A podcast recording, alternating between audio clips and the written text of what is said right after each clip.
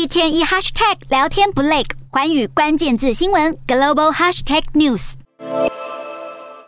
联准会全面转鹰，市场报以掌声。但是美国金融理财网站 Bankrate 回顾一九八四年以来美国联邦基准利率的升降，当前水准还算是低点。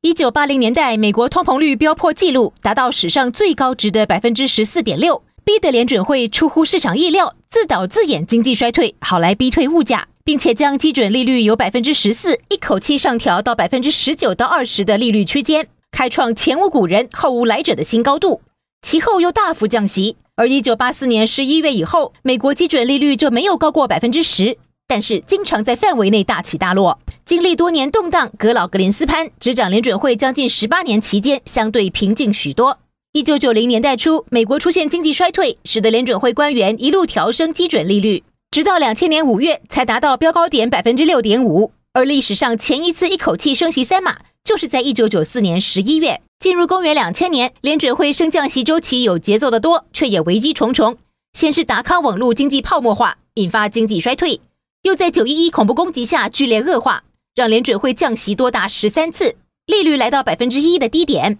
联准会在两千零四到两千零六年之间成功升息十七次，每次都是一码，逐步调升到百分之五点二五。但是两千零八年金融海啸席卷全球，联准会铁了心一口气降息四码，利率区间趋近于零，被视为是史上最积极的经济救援行动之一。但是两千零八年到二零一五年间，零利率挥之不去，直到二零一六年才逐步恢复一次一码的升息脚步。二零一八年站回百分之二点二五到百分之二点五的目标区间。二零一九年又降息三次以提振经济，然而新冠疫情爆发后，二零二零年三月联准会在两次紧急会议之下大幅降息，开启另一段零利率时代，使得美国经济得以在疫后复苏。担忧通膨过低，今年三月美国联准会又重启升息周期，并且在五月和六月大幅升息。然而在全球供应断裂、原料和劳动力短缺、中国疫情恶化，又有乌俄战火乱局之下，当前通膨过热问题格外棘手。分析指出，目前的联准会态度更为审慎温和。